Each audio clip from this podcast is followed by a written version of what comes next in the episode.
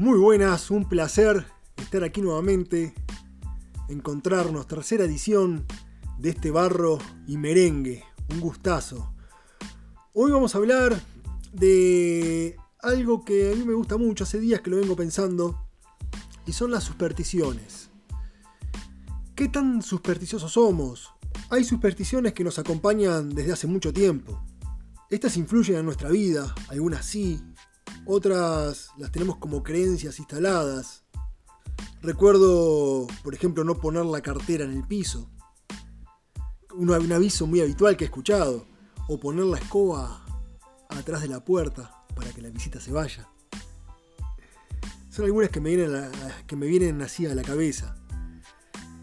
Eh, dentro de las supersticiones más famosas, de esas que nos acompañan desde hace mucho tiempo, está la de romper un espejo.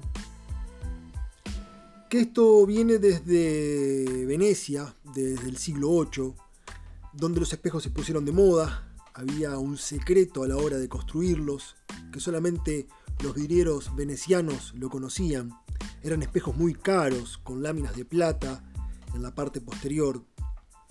Y si algún eh, criado tenía y si algún criado tenía el descuido de romper un espejo, debía trabajar sin cobrar hasta pagar otro espejo nuevo.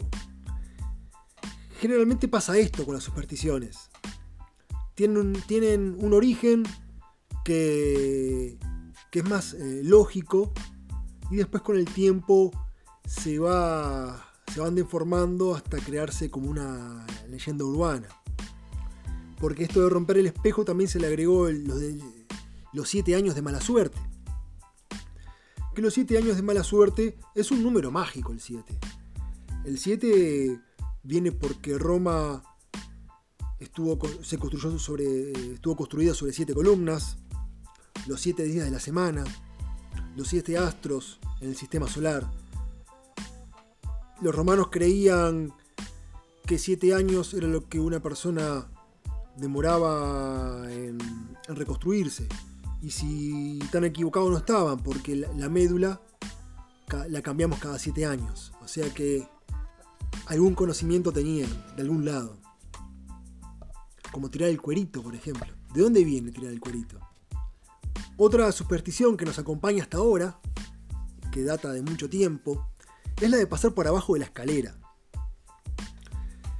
Lo que sucede es que se cree que trae mala suerte, porque la escalera al apoyarla contra una pared, esta forma un triángulo. Que ese triángulo vendría a ser eh, la Divina Trinidad. Y al pasar por el medio la estaríamos rompiendo. Que también eh, hay que tener en cuenta que yo creo que va más bien por una cuestión de seguridad. Porque la mala suerte puede ser que te caiga algo en la cabeza si pasás por debajo de una escalera abrir un paraguas. Este, este lo he visto bastante más presente. Yo creo que el de pasar por abajo de la escalera ya la gente no cree tanto en romper la divina Trinidad. Pero sí el abrir un paraguas en un lugar cerrado. Esta superstición, esta creencia, viene de los egipcios. Porque se cree que abrir un paraguas dentro de una casa, dentro de un local, sería un insulto para el dios del sol. El dios egipcio eh, cuyo nombre es Ra. Ra vendría a ser el dios del sol. Qué bueno, eh, lo estaríamos insultando. Yo recuerdo eh, ver gente abrir un paraguas y cómo las miradas se posan sobre esa persona. Yo trato de no abrir un paraguas dentro de una casa. No creo en brujas, pero yo por, una, por alguna cosita no lo hago. Después los números también están dentro de lo que son las supersticiones a nosotros como herencia eh, judío-cristiana, la tenemos, tenemos eh, como un número maldito, un número de la mala suerte, el número 13. El número 13 eh, se cree que su origen es por la última cena, donde Jesús, acompañado de sus apóstoles, sumaban 13 personas, marcaban el número 13. También se cree que viene porque el 12 es el número perfecto. Y el 13, a ser el número que, que continúa, vendría a significar o a representar la imperfección. Se dice eh, que las escaleras de los patíbulos, donde los condenados a muerte subían para ser ahorcados, estaban hechas con 13 escalones. También se dice que Judas estaba sentado en el lugar número 13, que eso ya igual es un poco más subjetivo porque es 13 desde dónde. Porque si contás de izquierda a derecha, Judas va a estar en, el lugar número 13. Pero si contás, si contamos de derecha a izquierda, Judas sería el primero. O sea que esa no me gusta tanto. Eh, hay edificios, hay edificios que no tienen el número 13. No existe el piso 13 o el apartamento 13. Generalmente se lo hace sin el piso 13.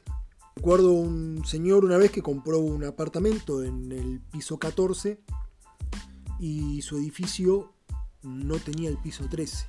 Pudo acceder al piso 14 a pesar de, ese espacio, ese hueco que, que quedaba entre el 12 y el 14, había un espacio perdido. Lo que sí pudo hacer la mudanza y subir, no logró, eh, no lograba bajar. Con la ayuda de un vecino, él eh, que le hacía los mandados por una roldana, le bajaba la plata y después esa roldana se engancha, esa cuerdita que pasaba por la roldana se le enganchaba una canasta y le alcanzaba las cosas. Más o menos sobrevivió unos cuantos años así.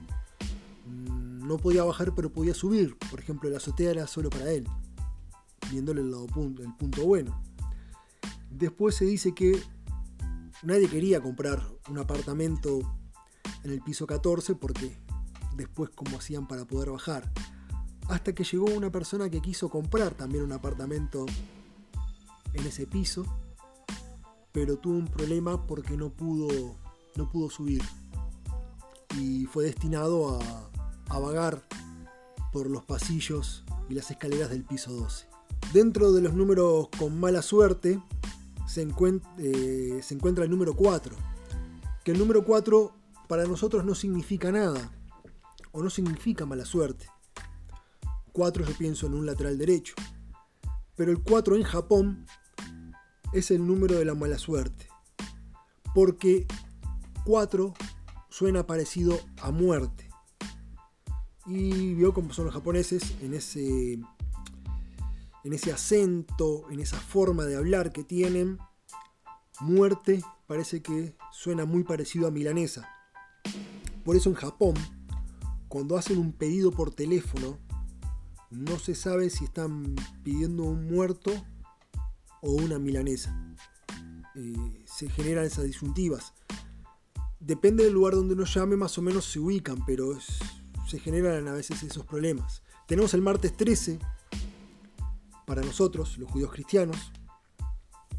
Los sajones creen en el viernes 13.